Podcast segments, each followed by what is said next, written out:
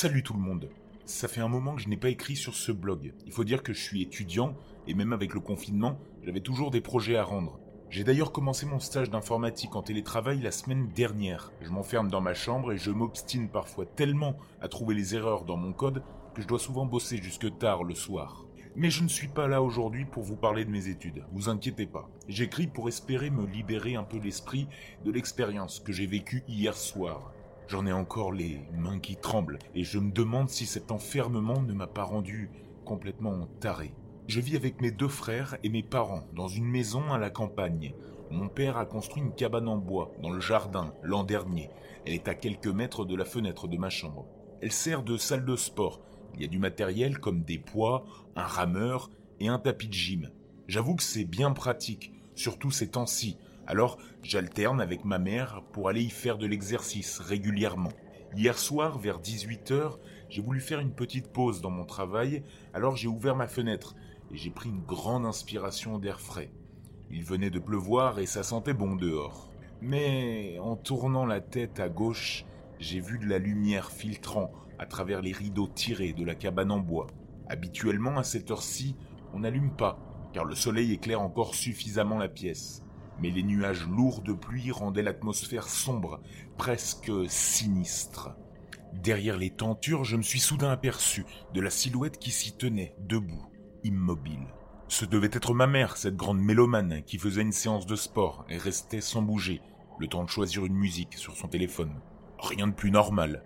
Je restais encore quelques secondes à la fenêtre avant de la refermer et de recommencer mon travail. Une heure plus tard, j'ai décidé d'arrêter ce que j'étais en train de faire et de le remettre à plus tard. Je me sentais étrangement oppressé. J'ai juste ouvert ma porte et depuis ma chambre, j'ai retrouvé les bruits habituels de la maison. Mon petit frère tapant frénétiquement sur son clavier, mon grand frère gueulant à plein poumon dans son casque pendant une partie en ligne avec ses potes, et mon père en train de jouer sur son téléphone. Aucun signe de ma mère.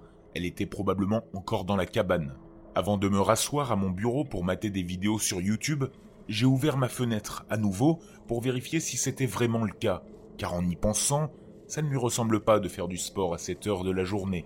Elle dit que ça l'empêche de dormir la nuit. Je me suis penché et mon cœur a raté un battement. Cette fois, la porte de la cabane était grande ouverte, et j'ai été maintenant sûr que c'était ma mère qui s'y trouvait.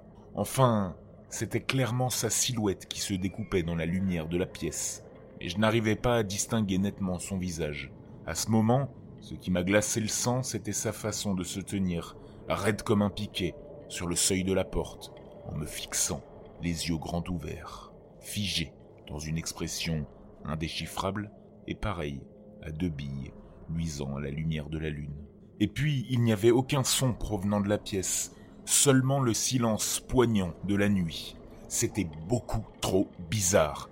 Ma mère ne fait jamais ce genre de blague.